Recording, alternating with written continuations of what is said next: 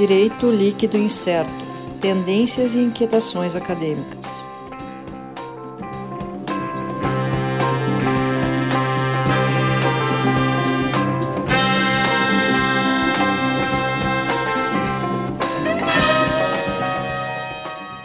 Olá pessoal, estamos aqui de volta no nosso DLI Podcast Direito Líquido Incerto. Estamos aqui mais uma vez eu, Sandro Moraes, Alisson Capelari. Olá a todos. Sérgio Gilea. Olá pessoal. E hoje a gente está fazendo aqui, antes de, de começar, a gente tá, sempre traz aquele agradecimento. Estamos com índices bons de, de audiência. Estamos cada, Crescendo, vez, crescendo cada vez mais internacionais. internacionais. Internacionais. Temos nossos ouvintes lá do Paquistão, não, Tem. não continuam. Tem da. Áustria e tem, Tem de da não sei Áustria, de onde. ótimo. Não Alguém- sei quem são. É, alguém se Então, nesse, nesse projeto, né, o pessoal, a gente divulga aqui nossa rede social, que é o Twitter, questões filosóficas, unicamente o Twitter, o DLI Podcast, arroba DLI Podcast. Hum, Segue lá. Uh, prosseguidores, né? Quem já acessou lá já viu que hoje a gente tem um convidado especial no nosso projeto de internacionalização. Já saímos das fronteiras do Rio Grande do Sul. ó, Isso, Estamos- porque, isso porque já tinha um estrangeiro no meio, que sou eu, né? É. Que, que, que, sou, que sou do norte. Então hoje nós temos dois sotaques diversos Dois aqui. sotaques. Então já apresentando aqui o doutor Be- Beclaut Oliveira Silva, doutor em Teoria Geral de Direito e Decisão Jurídica pela Federal de Pernambuco, mestre em Direito na Federal de Alagoas e professor da Federal de Alagoas. Beclaut, muito prazer, Poxa, muito prazer bom meu. tu estar aí. Bom estar por aqui, conversando com vocês sobre é, filosofia e processo, Claro. que é um ponto fantástico para mim. Gostei muito. É, vou antecipando aqui, a gente estava assistindo a palestra do Beclaut na no Congresso de Coletivização e Unidade do Direito aqui na PUC e, e gostei muito das puxadas da filosofia para dentro da palestra do processo. Achei bem interessante. E aqui, então, o Beclaut vem aqui pra, com a gente, vamos, vamos tratar do assunto aqui. A gente, na, na verdade, na palestra ele tocou meio ampassando isso aí, a questão da, da decisão judicial. Né? A gente vai falar um pouco da, da, da fundamentação da decisão, acho, e, e eu, já provocando aqui o Beclaut, pegando justamente um ponto que ele falou na palestra lá. É uma pena a gente estar te referindo tanto, uma pena para quem perdeu, porque o evento estava fantástico. Tá fantástico. Ainda, tá, ainda, tem, tá. ainda acontece mais umas palestras ainda hoje, na nossa, no dia que a gente está gravando. Né? Ah, e então esse tema que ele falou ali sobre a, a importância do relatório na decisão judicial, eu achei um- uma sacada muito interessante. Não vou adiantar, vou deixar que o Beclaut mesmo fale. Diga aí. Legal. É, veja só que interessante. É, eu gosto muito de trabalhar com, com temas, com temas que são temas não importantes. né? e um tema não importante no, na decisão judicial é o relatório. Tanto que na lei de juizado ele foi dispensado. né? E sempre me incomodou essa ideia de, de é, retirar o relatório do, do sistema. Do, e a ideia de alguns, inclusive, é acabar com o relatório, que é dispensável. Outros que contam que o relatório só é uma mera história do processo que aconteceu. Mas para mim ele acaba sendo algo fundamental. E na palestra coloquei isso de forma muito nítida, mas muito rápida, né? É que na verdade o relatório ele é o local, é o momento em que o juiz decide. É engraçado que quando o juiz, quando ele está preparando a sua decisão, quando ele faz o relatório, quando ele lê o processo e estabelece todas as premissas que ele percebeu, ele vai estabelecer já a sua convicção. Tá? E claro, depois que ele estabelece a convicção, ele vai e fundamenta. né? A fundamentação vai depois. Por quê? Porque no relatório, muitas vezes ele pega o processo, é, tem uma intuição, por exemplo, olha, acho que é procedente, acho que é procedente, que quando vai fazer o relatório ele muda de ideia. Tá? Eu aprendi isso com a convivência que eu tive durante muito tempo como assessor de um juiz federal, né, hoje está aposentado, foi meu professor também. Era, ele tinha isso, ele dizia: quem faz o relatório faz a sentença. Né? E ele sempre tinha isso com ele, e era uma lição muito interessante. E na experiência como assessor, eu percebi muito isso. Né? É, o relatório também, além de ter uma, uma função de, descritiva do processo, ah, ele também tem uma função que eu chamo de função prescritiva. Por que função prescritiva? Né? De prescrever. Que é escolhas. Você faz escolhas. Tá? Escolhe o que é um fato relevante, quais são os, o que é, é, as provas são relevantes, os momentos relevantes. E mais, Quem vê o relatório vê o que o magistrado leu do processo. Ah, então, na realidade, você acaba registrando os diálogos que foram feitos. né? E se você, por exemplo, parte percebe que na sentença ou no acórdão o relatório não foi é, fidedigno, você tem o direito, inclusive, de recorrer, alegando que houve uma falha na estrutura da sentença. Eu digo mais, é uma falha na fundamentação. Por quê? Porque se eu vou ter uma decisão fundamentada, tá? se eu marcar exatamente e demonstrar o que eu ouvi do processo. Tá? Por que minha edição não é arbitrária? Olha, porque eu analisei o processo. Tá? E a maneira de demonstrar que eu analisei o processo é com o relatório pormenorizado. O Código foi muito feliz quando exigiu que o relatório tenha é, não só o nome das partes, né, mas a, a síntese do pedido, da resposta e os elementos que foram importantes no processo. É bem legal a ideia do relatório com a confecção feita do, da agora. Mas o que é legal é que isso, no primeiro grau, é importante. Mas no segundo grau, quando você tem, por exemplo, é, a, o acórdão, é algo muito curioso, porque embora a decisão seja colegiada, são três, mas são geralmente três magistrados que decidem, é, eu tenho uma situação muito curiosa. Qual é a situação curiosa? Quem decide, né, e aí sempre quem decide é decidir vem de cindir, que é partir cortar, né, por gente brinca muito, né? A justiça tem uma espada por quê, né? É, é força, não, é porque ela corta e depois escolhe. Porque o magistrado escolhe as possibilidades. E até do autor, né, do réu, tem que escolher qual é a melhor para o caso. Mas essa escolha não é arbitrária. Né? Então o relatório indica o que foi feito. Então o que acontece? Quando o, o tribunal, por exemplo, ele disponibiliza o relatório, no caso do, do acordo, do, do voto do relator, que ele disponibiliza o relatório, tá? a parte sabe, por exemplo, o que, é que ele leu, o que, é que ele achou relevante, e com base no relatório, ele vai fazer a sua melhor sugestão oral.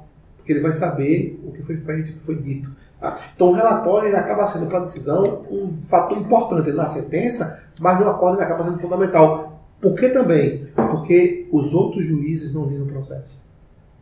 Ele não tem mais Conhecer o processo pelo relatório. pelo relatório.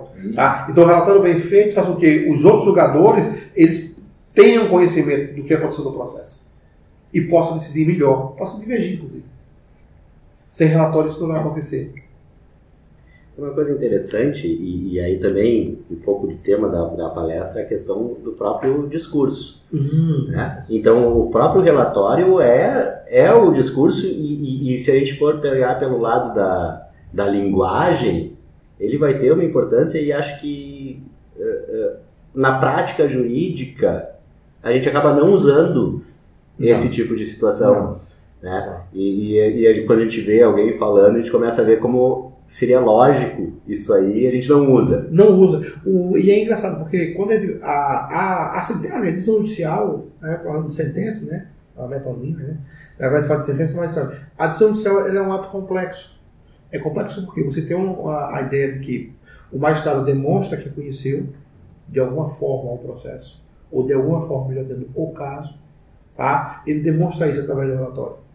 Então, é uma demonstração de que, olha, eu não sou ignorante, eu não ignoro o que está acontecendo. Tá? Eu analisei, e aí, claro, eu tenho, nestes casos, uma linguagem descritiva. Eu já falei um pouco, né? Eu tenho uma linguagem prescritiva, que eu escolho. Mas também tem algo interessante, que é uma função persuasiva. Porque o magistrado está chegando, através daquilo, é, tentando convencer o destinatário, no caso o autor e o réu, tá? de que ele fez o seu trabalho corretamente, de forma correta.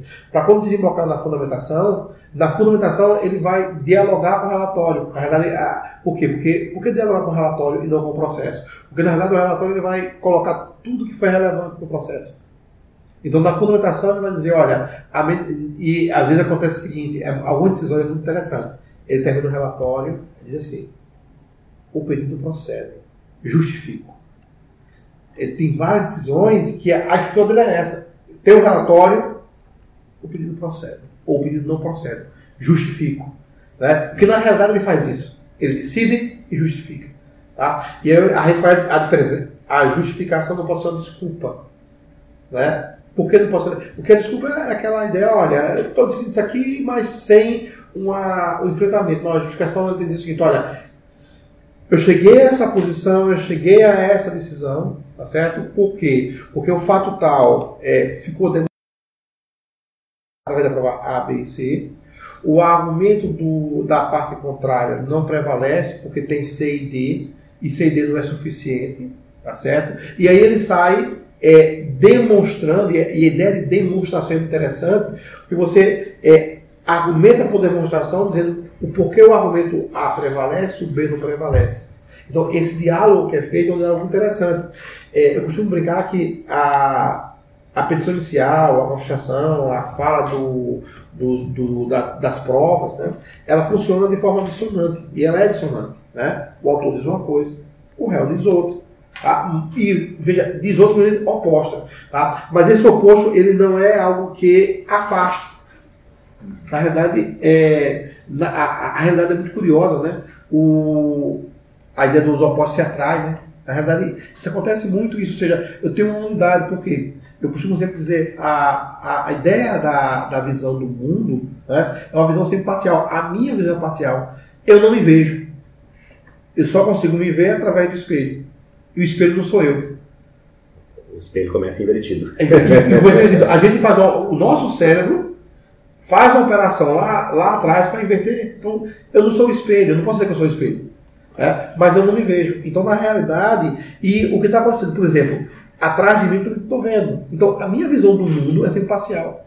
É por isso que é, é muito mais rico é, dos sentidos, não é a visão, é a audição. Porque a audição pega todos os lados. E os romanos são fantásticos quando eles usam a imagem da justiça né, com a, aquela senhora austera, né, a justiça, com os olhos vendados. E eu sempre brinco, né? Olha, ela não é cega. Porque você não venda quem é cego. É um sem sentido. Você só pode vendar quem vê. A venda ela é utilizada para quem vê, não é para quem não vê. Né? Então ela é vendada, ela não é cega, ela é vendada para que ela não possa ver, para que ela possa ouvir. E é legal porque a, a ideia dos romanos é que eu teria uma chamada bilateralidade da audiência, ou seja, é audição, ou seja, a, a produção do sentido feito pela justiça se dá pela audição. E a audição do autor e do réu. Né? Só que ela tem que transformar essas vozes, que são vozes dissonantes, né, em uma sinfonia. É interessante isso, porque a sinfonia é um exemplo legal, porque a sinfonia, eu tenho vários instrumentos com sons diferentes, tá? mas que ele formam um todo. Então, na verdade, a, a sentença acaba sendo essa harmonia. Né? Ou seja, essa produção harmônica em que o, o maestro, o magistrado, ele vai pegar a fala das partes, as falas das testemunhas, a fala do, da perícia, da prova, junta tudo numa harmonia. Tá? E por essa razão, a ela tem uma, uma, uma compreensão interessante. Eu gosto de fazer essas, essa- esses, esses, esses links, porque a gente começa a perceber que é, a dissonância não é ruim. A oposição não é ruim. Pelo contrário, ela torna mais rica. Né? É, é muito mais rico uma, uma, um espetáculo feito por uma, uma orquestra ou por uma, uma banda de rock, por exemplo, do que eu sei só tocando bateria ou só tocando guitarra. Né? Os sons diferentes fazem com que você tenha uma, uma produção sonora muito mais sofisticada. Então, quanto mais gente falar, mais fica sofisticada a decisão, mais fica complexa a decisão, mais fica rica a decisão e mais fidedigna com a realidade.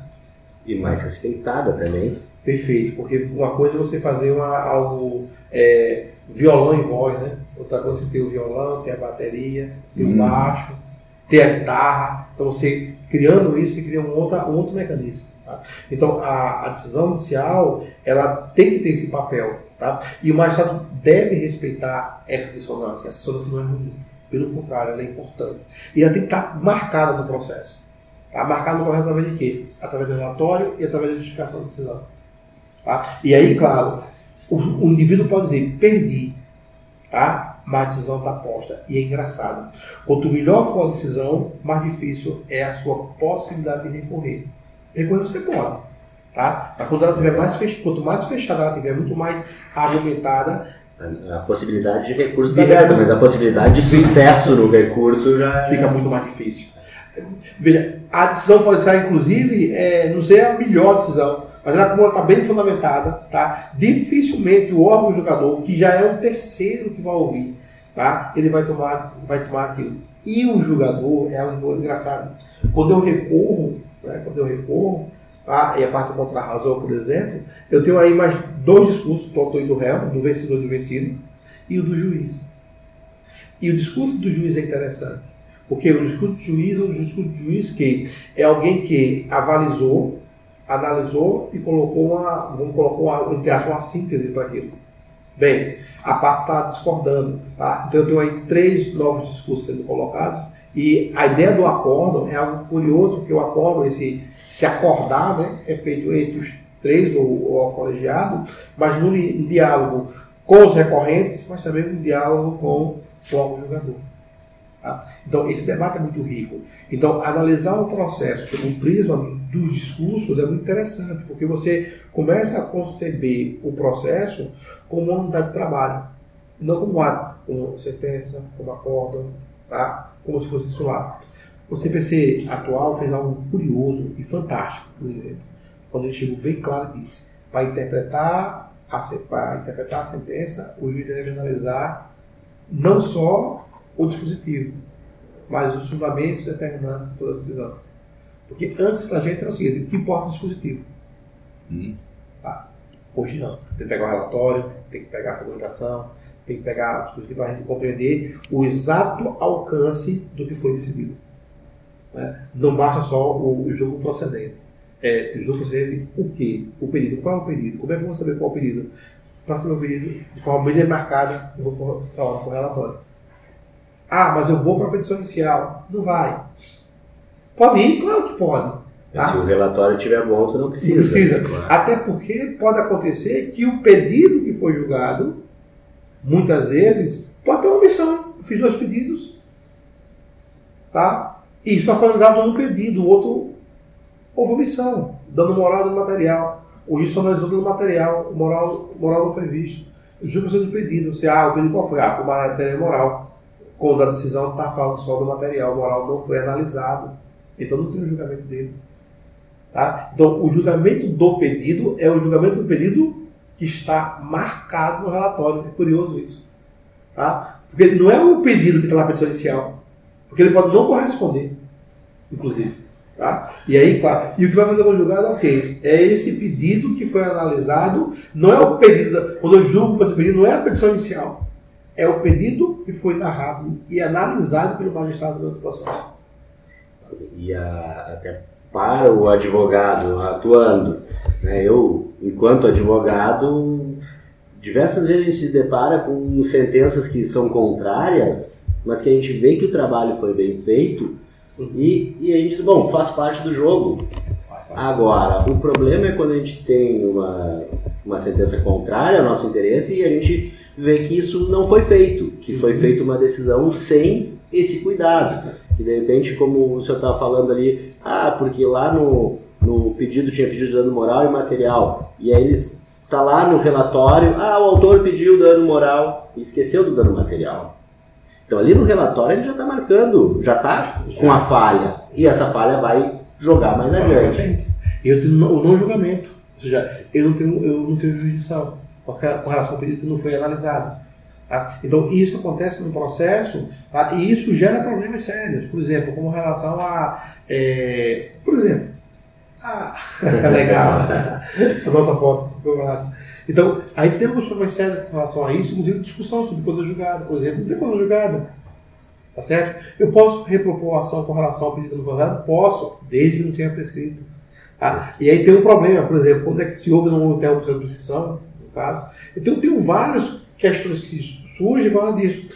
E, veja só, quando o advogado, ele. É, e aí é um fator do advogado, olhar o relatório, tá? verificar se foi analisado todos os pedidos, para que ele pode, possa embargar. Tá? E aí vem a pergunta, mas se por acaso o relatório for mal feito, cabe o quê? Cabe da declaração? Olha, se tiver omissão, cabe. Cabe sim declaração. supor que eventualmente o juiz no relatório não, não, não bota uma, alguma das provas que eu referi, que eu juntei no processo e que eu entendo que seja que é relevante. É, imagino que, que era muito comum fazer assim. O réu contestou. Sim, mas o que Só é? O que ele contestou? Tá, o que ele contestou? Termos? Qual Pois é, é até, até engraçado isso, porque por vezes existem ahn, corpos de advogados de, de bancos, por exemplo, não exatamente um determinado banco, né? mas enfim. Mas, mas, mas que eu vejo assim, não, a, a regra aqui é contesta tudo, mas faz aquela contestação, gen- ou mesmo em, em defensoria pública, Uhum, né? faz a contestação genérica, contesta tudo, né? O, o que tiver ali, eu, não, ah, é, ale- foi alegado isso? Está contestado, não quero saber. E justamente aí você chega no, no relatório e tal, mas, mas aí ele pergunta uma coisa. Será que, por exemplo, o relatório, nesse ponto, né, também não, não acaba tendo ah, uma, uma dificuldade ou então uma insuficiência porque talvez as peças processuais, as manifestações de autoria também não, não tenham sido boas? Tem. Mas aí no relatório ele percebe isso. Hum, Aí tá. Ele, ele se ele faz no relatório, ele percebe as falhas. Tá? E aí eu diria que teria uma função saneadora do processo. Veja, saneadora sentido, não sentido do saneamento do processo lá. sim. Né? Não, mas assim, se ele percebe que tem alguma coisa que pode corrigir, tá certo? Ele vai lá e corrige. Tá claro, se não tiver, se houve saneamento, você não tem esse problema. Tá? Sim. Mas muitas vezes não- é, eu, assim, não é uma prática muito comum o saneamento ainda. Né? É. Sim, é Isso difícil. vai acontecer, é difícil você ter uma Difícil. de saneamento. Né? Mas no relatório você vai perceber, se você perceber algum defeito que possa ser corrigido, maravilha. Tá? Você evita uma, um andamento de um processo que vai ficar infrutífero, por exemplo. Tá? Então, essa ideia do relatório eu acho que é legal, quando você tem essa ideia do relatório pormenorizado. Mas eu sei que isso tem gerado muitos problemas. No coletivo, o relatório pormenorizado ele vai ser importantíssimo para a efetivação. Por quê? Porque muitas vezes você tem uma, um, um dano, né? um dano, um dano ambiental, por exemplo. Ah, tem dano ambiental, por exemplo. Beleza. É, preciso ter muito claro no relatório qual era a situação anterior. O que é que o dano, existe do dano, o que o dano causou. Para que eu possa chegar lá na decisão e estabelecer que, olha, tendo em vista que eu tinha essa situação aqui, eu preciso retomar a decisão, eu preciso retomar a situação anterior. Então, como fazer isso? Tá? Então, para você justificar a maneira de como vai ser feito, porque com a mudança que houve na lei de introdução às normas brasileiro, o juiz deve justificar o, um, como fazer a efetivação da decisão judicial. Então não é só basta, olha, condena a parte a reparar o meio ambiente, ou condena o autor a, a, a demolir aquela construção indevida.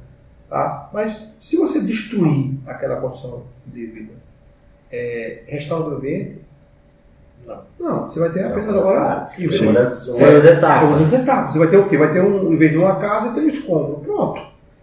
Não resolveu nada. Tá? É, lá em Alagoas tinha uma situação muito curiosa, uma discussão muito legal, que foi, é, existia é, um clube antigo, inclusive era fonte de cartão postal, de um clube que ele ficava, ele ia para dentro do mar, ele invadia dentro do mar. Ficava lá do mar mesmo, na praia, uns 100 metros, eu acho. Né? E de repente, depois de 50 anos ou mais, né, é, poder descobrir que ele era- não era lícito. Depois de 50 anos. Foi. 50 anos ou mais. assim. E era para derrubar o clube. Né? 50 anos de dano ambiental. Do ambiental, claro. Só que tem um problema. A, a natureza se encarrega de criar, se, se organizar. E resultado, naquela, naquelas pilastras que estavam lá, começou a ter também corais, se estabeleceu a, a pró- é. E aí veio outro problema, a maré se organizou. E a cidade cresceu para aquela região. E ficou a dúvida, se eu tiro esse negócio daqui, pode ser que a maré mude, porque eu não tenho como prever isso, como é que vai ser isso, e a, a região Invada, invada a região urbana. Porque a região, eu tenho uma praia, tenho uma avenida e tenho as ruas. Se o mar vem e muda essa maré daquela região, região, talvez a região mais, mais cara que tem lá em Maceió, eu posso ter uma região, prédios destruídos pela maré, pela mudança da maré. Tá? Então, aí o que aconteceu? Melhor deixar. Aí agora estão construindo, então faz tempo já, o mantiveram a base e estão tentando fazer um tipo de é, observatório do mar, criar uma atividade, mas mantendo as, as bases. Aí É veja, uma atividade pública. pública, Não pública, mais não privada. mais privada, mas como- pública. Sim.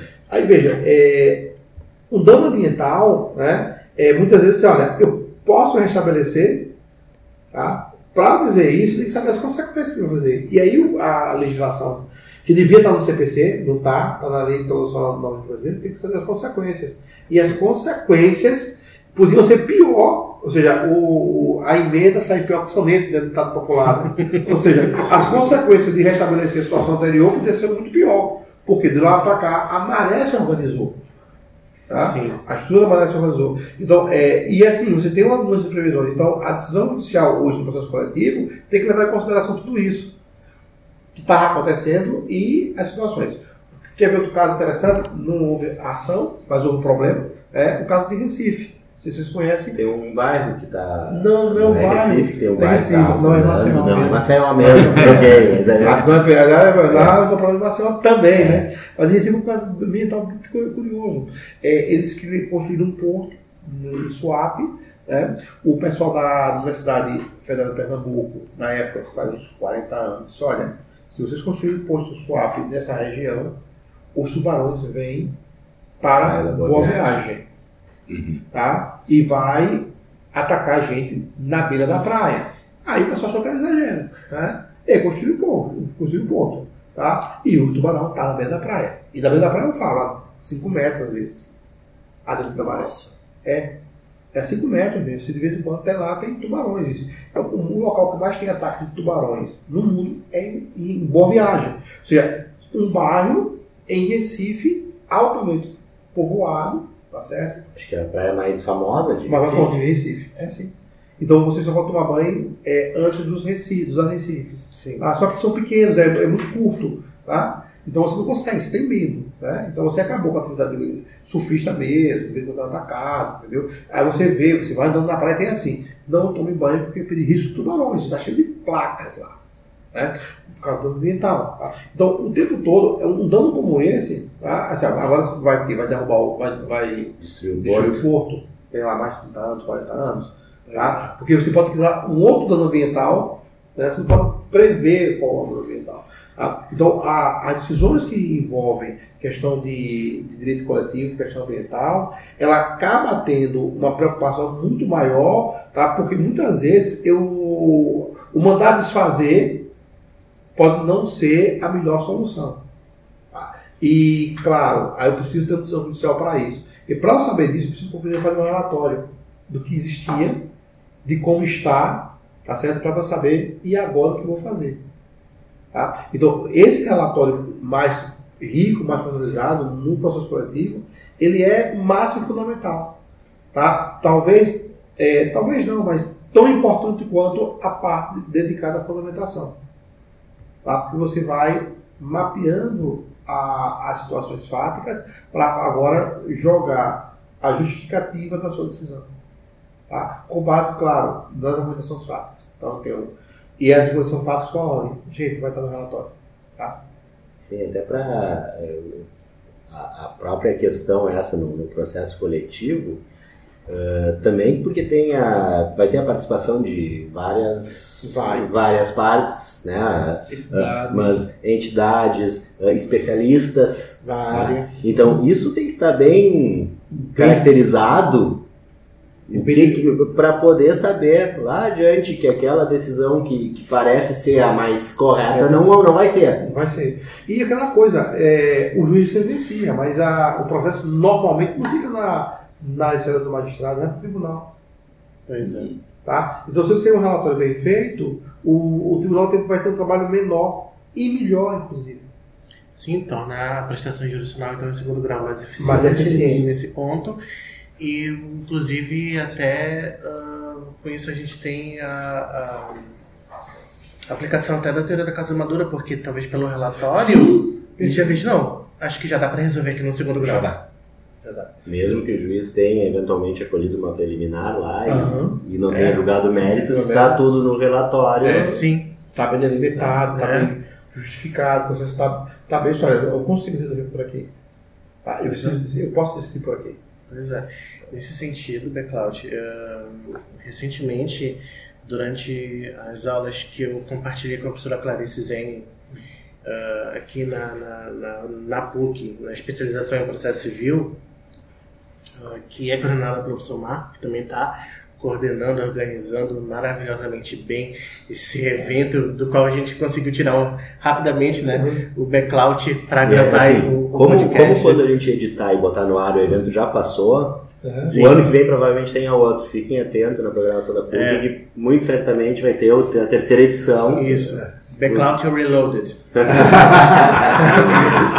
Aí, aí o Backlot também já vai trazer mais gente lá de Alagoas. É. Eu queria trazer- Faz, um, pega uma, faz uma CVC lá, Uma tá CVC, todo é. mundo pra cá. É. Mas aí, ah, retornando então, né, ao que aconteceu na aula, eu resolvi fa- fazer o seguinte, eu não, eu e mais um colega que também compartilhamos essa aula com a professora Clarice, que é o o Gabriel Barleta, e a gente resolveu dar para três grupos três relatórios diferentes. Dois relatórios estavam muito bem completos, tinha trazer muita informação e tudo mais, o que o réu, o que o, o que o réu contestou, o que o autor alegou, as provas feitas e tudo mais, perícia, enfim.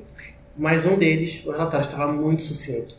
Eu, inclusive, tive que, para influenciar na resposta dos alunos, porque a partir desses relatórios eles iam fazer uma, uma minuta de, de, de decisão, ah, eu tive que ainda modificar um pouquinho o relatório trazer algo que estava do voto. Por que, que eu tive que fazer isso? Porque ele só foi falar de uma coisa que aconteceu no processo, no voto. E não falou no relatório, nesse caso, o, o, o relator. Ou seja, por que, que ele traz uma informação né, que deveria estar no relatório, que, em- que é essencial porque isso levou até a descon- desconstrução da sentença, e só foi trazer no voto? né? Então, e com isso a gente teve, nos outros grupos cujos relatórios eram muito bem completos, ah, a decisão foi muito parecida com a real, a, a decisão minutada pelos alunos. Já nesse grupo em que o relatório foi bem sucinto, ah, eles apontaram vários caminhos, todos válidos, sabe? Mas apontaram vários caminhos de que, tal, mas, mas que somente um deles, claro, se aproximava da, da decisão real. É, uma, é um dado. Outro ponto do relatório é a questão do precedente. Sim. ou da decisão vinculante, como queira, né? É, porque com o relatório você consegue demarcar as questões fáticas que foram decididas, foram discutidas naquele processo.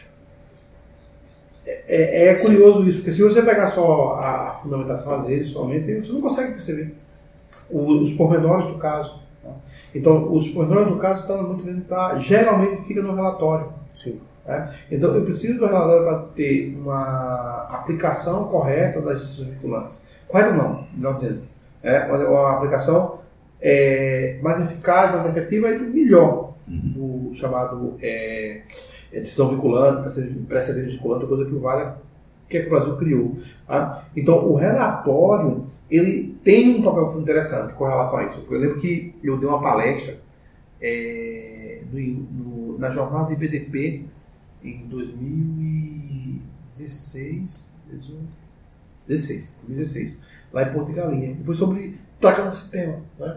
E foi muito legal, foi uma palestra, é, foi rápida, 20 minutos, só só o relatório só. Né? E aí Fred D disse, rapaz, é legal porque você está trazendo um dado com relação à importância do relatório para o precedente. Né? Justamente por isso, que eu consigo demarcar o que é né? E para saber se tem ou não a, a, a chamada é, a chamada relação mesmo de pertinência com o caso.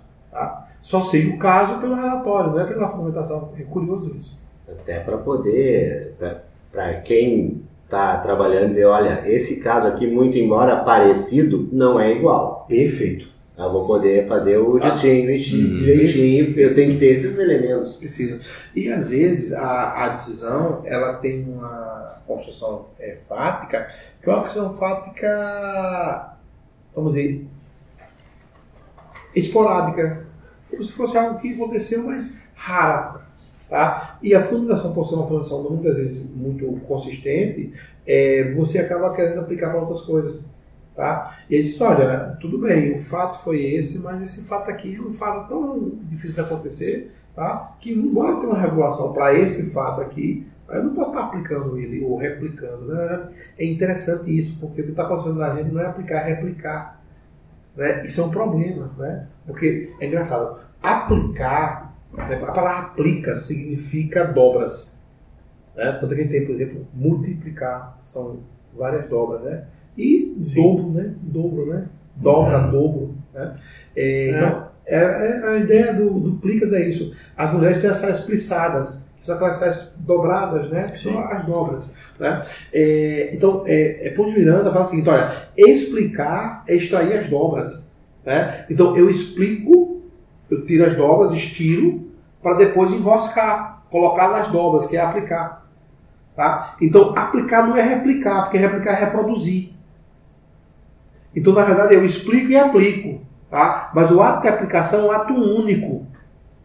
Eu explico e aplico. Beleza, agora eu vou explicar de novo e aplicar. Ah, mas são iguais? É, eu sempre costumo dizer: igualdade pressupõe diferença. Um quilo de arroz não é igual a um quilo de feijão. Embora eles tenham o mesmo peso, mas são diferentes. Ah, mas um, um quilo de arroz e um quilo de arroz são iguais? Não. Aquele quilo de arroz não é idêntico ao outro. Pelo contrário. Tá? Embora eles sejam arroz, mas são diferentes. A- cada um tem a sua peculiaridade. Da natureza, as coisas não se repetem. Eu só sou igual a mim mesmo, ou seja, no caso, só sou igual a mim mesmo, então eu tenho identidade. Então, igualdade não é identidade. O idêntico só a mim mesmo. E a igualdade é a relação. Tá? Então, quando gente vai falar dessas situações, tem que tomar alguns, alguns cuidados bem legais com relação a isso, no ato de, de aplicar mesmo. Ou seja, o que a gente tem feito como precedente não é aplicá-lo, é replicá-lo. E aí é um problema. Tá? Porque você acaba transformando aquela aplicação numa replicação e eu acabo tendo uma chamada é, produção em série. E aí é que tá. O, a vida não é em série. A vida é artesanal. As pessoas, a, eu não posso olhar o processo, o processo como um número, eu tenho que olhar o processo como uma pessoa. Ou como pessoas ali. Eu tenho ali expectativas de vida naquele processo. Ah. Sempre se resolve um conflito. É. E o conflito é entre pessoas. É entre pessoas. Tá? Quando você quer resolver o seu problema de, de estoque, por exemplo, você trata primeiro os processos como números, tá certo? Então eu coloco uma, uma régua igualando todo mundo como você fez colocar e saio replicando aquelas decisões. Não saio aplicando. Tá? Então, essa, às vezes assim, a gente. é, às vezes a brincadeira das palavras, as palavras são, elas são muito curiosas, elas se escondem, né? mas elas dão pistas pra gente. Então, quando começa a, a se aproximar dela, ela começa a é, contar seus segredos. Eu costumo dizer isso, né? A palavra, quando a gente se aproxima dela, ela conta os segredos. É, o Drummond tem um poema que é muito legal, assim, é, é, o, a, ele diz, a palavra é estado dicionário. Né? E aí ele pergunta, trouxe a chave? É, porque o sentido, quem traz é você. Né? O dicionário não tem o sentido, o sentido quem traz sou eu. Tá? Então ele está lá, parado lá, estado dicionário, eu vou para ela e, e nela, quando me aproximo da palavra, ela me conta os seus segredos. Tá? E ela conta o segredo para mim, mas para outra pessoa, em outro contexto, são outros segredos que ela conta. Tá? Eu tenho várias situações. Então, esse, esse fato de você replicar a decisão judicial, né, esses proventos vinculantes, é uma tragédia para a gente. Tá? E, que, é- e veja, a gente não faz isso com a lei, porque a lei a gente aplica. A gente interpreta a lei. Consegue ser pior que a lei. A gente, conse- a gente conseguiu criar um mecanismo pior que a lei. Tá? E aí você vai ter agora a boca do precedente. E com o algoritmo você vai ter um problema sério. Né? A tecnologia vai criar é, situações de replicar mesmo, de replicadores. Tá? E aí, claro, essa replicação que as- mas é perfeita, né? Eu digo, olha, uma coisa é um fast food, outra coisa é comida caseira, né? São coisas diferentes. Assim, eu teria várias perguntas para fazer aqui. Vamos lá. É, eu anotei uma aqui, por exemplo, no, segundo o CPC, o relatório não faz coisa julgada. Os motivos não fazem coisa julgada. Não faz. Não fazem. Tu traz geralmente aonde? Tu traz na fundamentação, tu puxa É, no puxa. Só que relatório. agora, para você interpretar, você precisa de fundamentação. Isso, essa, esse É, era um tom que eu ia trazer. É, você não tem. Outra, co- outra coisa que também o- você. Sim, a gente viu, que, que nem foi falado aqui, no JEC já não tem dispensado o relatório. É, o Jeff é. É um absurdo. Eu, eu acho inconstitucional. Eu acho que ele macula, ele macula a fundamentação. A fundamentação ela fica precária com relação àquilo. Sim. Lá eles fazem o seguinte: eles acabam colocando, alguns, né? No, na fundamentação a gente coloca o relatório. Uhum. Entendeu? Só que Eles isso. só colocam o dispensado o relatório, Agora, mas fazem É, relatório, fazer uma fundamentação sem relatório É. sempre achei uma coisa muito. É, não tem, mas eles tem outros que fazem sem nada mesmo. Isso é péssimo, cara. Isso é péssimo. É, porque, é, primeiro, quando você tem uma decisão estruturada, tá? E isso é, é indicativo, você tem um relatório, aqui é o relatório que é tá? isso facilita para quem está é, lendo. E facilita é, na argumentação, a gente chama de organização do argumento. Se eu tenho o argumento bem organizado, eu facilito muito a minha a decisão e a compreensão dela. tá? O que você quer fazer com a decisão é comunicar. Você quer falar algo, algo para alguém. tá? Uma comunicação, tudo bem que é força, de força, mas quanto melhor o comando for explícito, tá? melhor para que eu possa é, executá-lo. A pior coisa é você dar uma ordem truncada para alguém o risco de ela não cumprir ou cumprir errado é muito grande. Então, se você tem uma, decisão organizada, do ponto de vista argumentativo organizado e com um relatório bem determinado, com a fundamentação organizada melhor ainda. É, no meu mestrado, é, meu trabalho foi sobre fundamentação da decisão judicial. Né? E eu defendo lá no mestrado, em 2006, né, quando eu defendi, é que a, a, a sentença ela tinha uma estrutura de norma. Né? Então eu teria um antecedente que estabelecia uma questão fática, o consequente que geraria o direito, o não consequente que seria uma conduta ilícita ou uma, uma ameaça a direito, e a sanção que seria o pedido. Então eu teria uma estrutura completa, né? como pensou o Carlos Pócio, né? como pensou o João Villanova, que é autor conhecido lá, em, lá no Nordeste, né? que é o meu autor predileto, o João Villanova, que é autor de lógica jurídica, lá de Pernambuco. Né? Show. Pode voltar. Vamos lá. Desculpa. Não, é isso. Aí no programa, então o que acontece? É, quando a gente pega a sentença, a, a, eu via a sentença dessa forma. Então, eu entendia que o, o relatório, ele tinha, eu, eu tinha a parte chamada, chamada norma primária do Lurival, ou a endonorma do, do Costa, estava no relatório. Pelo menos antecedente. Então, se eu tiro o relatório, eu quero a estrutura da norma. E a sentença, porque a gente só vê só o dispositivo, mas não é. Eu tenho um encadeamento todo. Então, a, claro, o que faz coisa julgada é a parte dispositiva. Na verdade, é a, eu, aí eu trabalho com, com o ouvido, né? E com o ponto Miranda, né? É eficácia declaratória que faz coisa julgada. A eficácia mandamental não faz, a eficácia executiva não faz, a eficácia condenatória não faz coisa julgada, só a eficácia declaratória. Tá? Mas o que eu declaro, o que foi declarado, eu preciso fazer a, o caminho inverso. E o caminho inverso eu vou pegar a fundamentação e relatório, o que foi discutido. Tá? Porque geralmente a, é interessante que o, o dispositivo que está lá, o comando, né, é uma tentativa de restabelecer a situação anterior. O que você quer com, a, com o seu pedido quando você está com a ação? Olha, o que eu quero é que aquela obrigação, por exemplo, que foi estabelecida no contrato, não foi cumprida, que seja cumprida. Então, o que eu estou querendo com a sanção é que a minha pretensão de direito material que foi descumprida seja cumprida. Então, na realidade, eu retorno, é um, é um retorno. Tá? Quando isso não é possível, aí eu faço a conversão. No caso, se é obrigação de fazer, eu transformo em dinheiro, se for, for possível. Mas o que eu quero é exatamente aquilo. Ah, eu quero que me entregue um apartamento. Você quer, entrega um apartamento.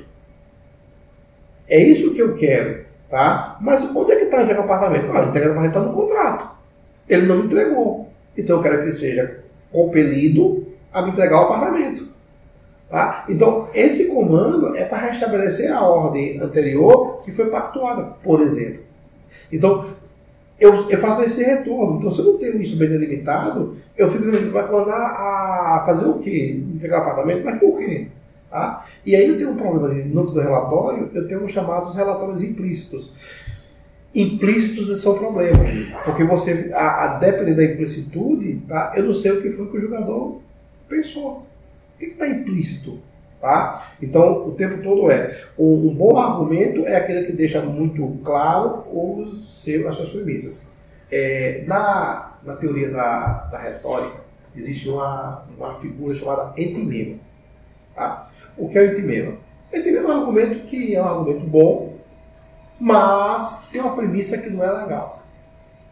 Como tem uma premissa que não é legal, que eu faço? Eu escondo.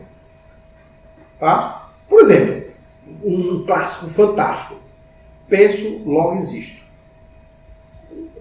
Máxima de, de Descartes, né? O marco do racionalismo mesmo, né?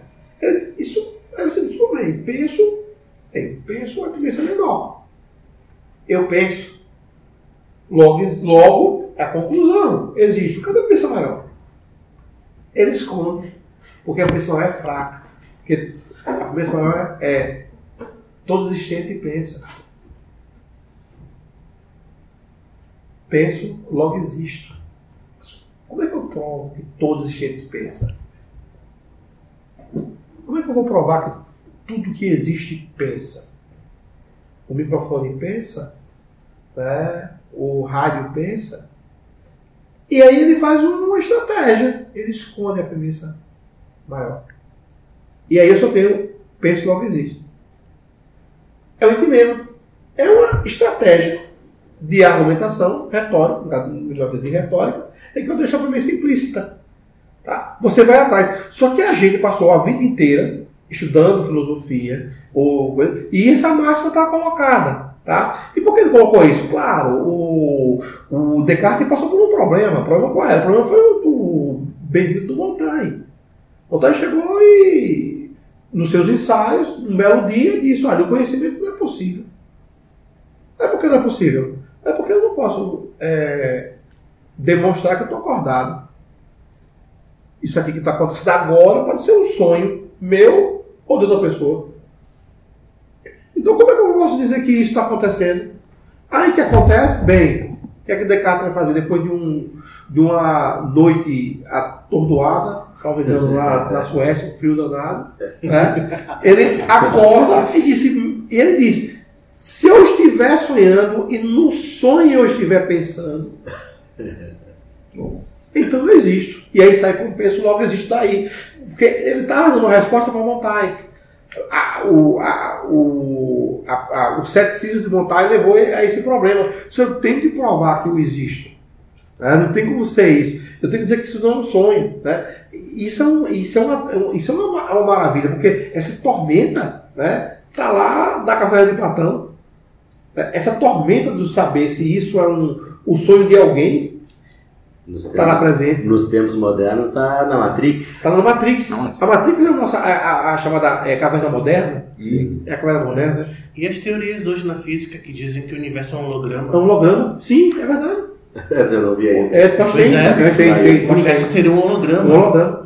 Seja, E os outros que dizem que E é Pixel? plano? É plano. A A Terra é plana. A A Terra Terra é plana. plana. É, a Terra é plana. E o pessoal fala do holograma, é muito interessante. a teoria do pixel, né? O, os Sim. átomos seriam pixel é. do holograma. É, mu- é muito interessante isso. E veja, quando ele vai falando do, do, desse- do, do, do- do real, né? É muito curioso isso. A João Maurício tem uma frase que eu estava até falando na palestra, que é genial, né?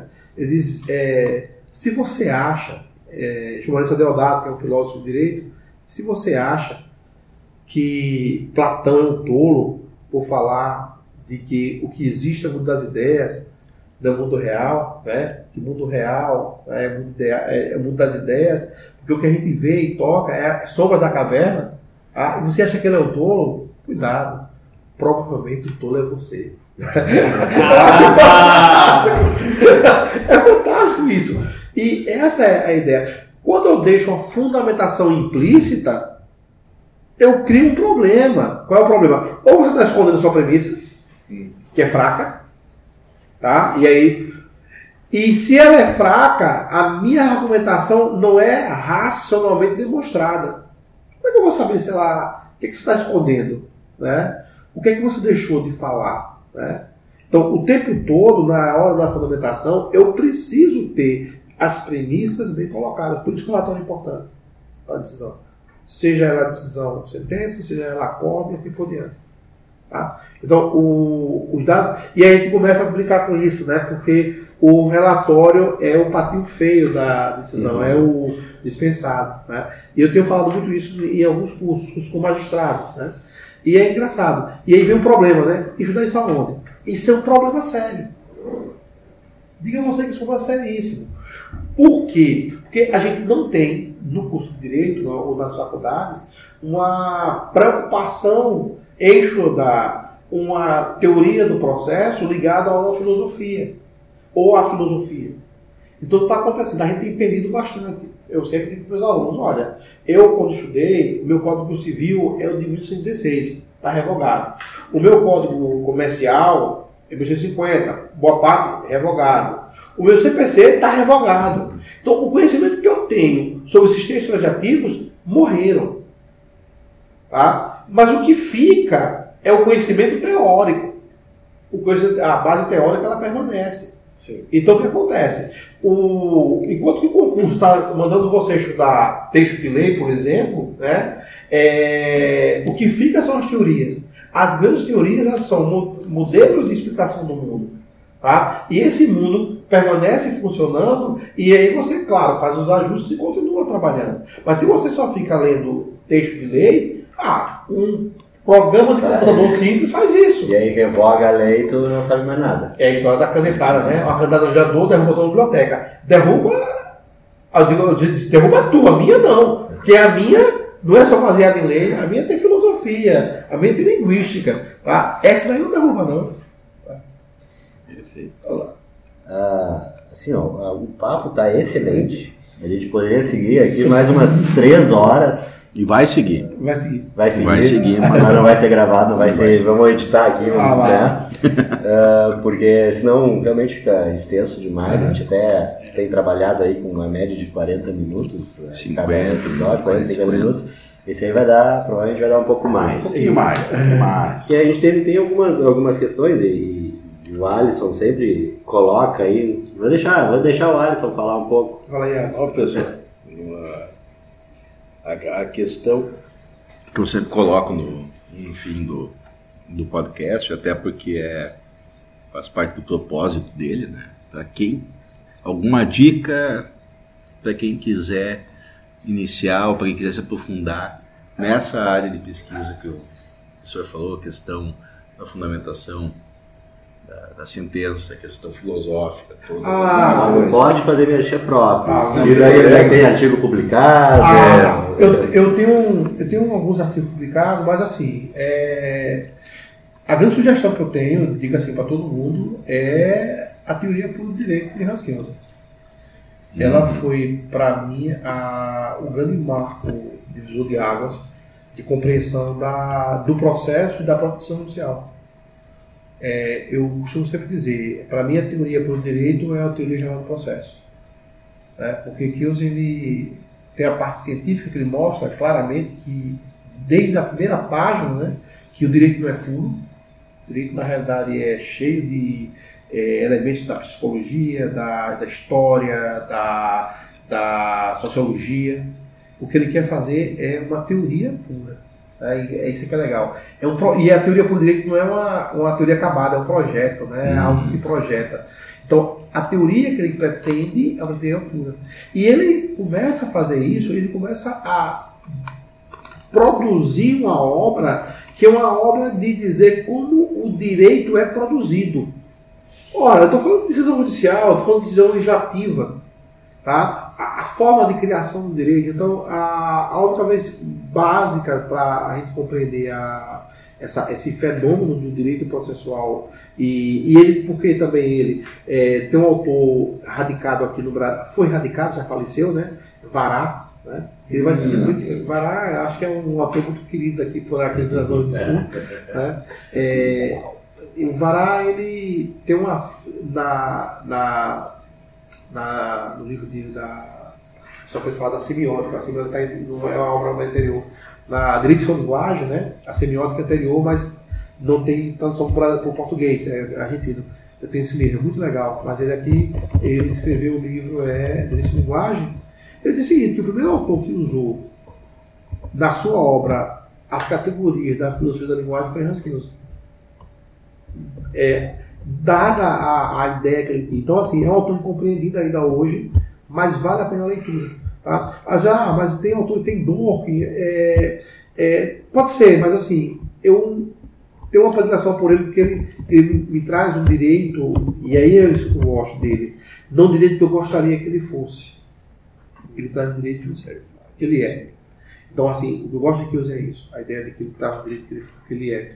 Então, assim, como que o Zeniano tem isso. E depois, a outra sugestão, para quem tiver interesse nessa área, é a obra de Lorival Villanova, que é um autor de, lá da, filosofia, da, da lógica jurídica. Ele é, na realidade, professor de direito, faz o estudo da lógica jurídica. Né? Que ele dá até uma produção muito interessante sobre isso. Né? Tanto na causalidade e relação, como também nas estruturas lógicas. Né? São livros mais densos, mas aquela história. Né? É... Eu vou repetir uma frase que eu tenho falado já algumas vezes. Né? É... De Bertrand Shaw, né? que é um teatrólogo irlandês. Para todo problema complexo e solução simples e errada. Né?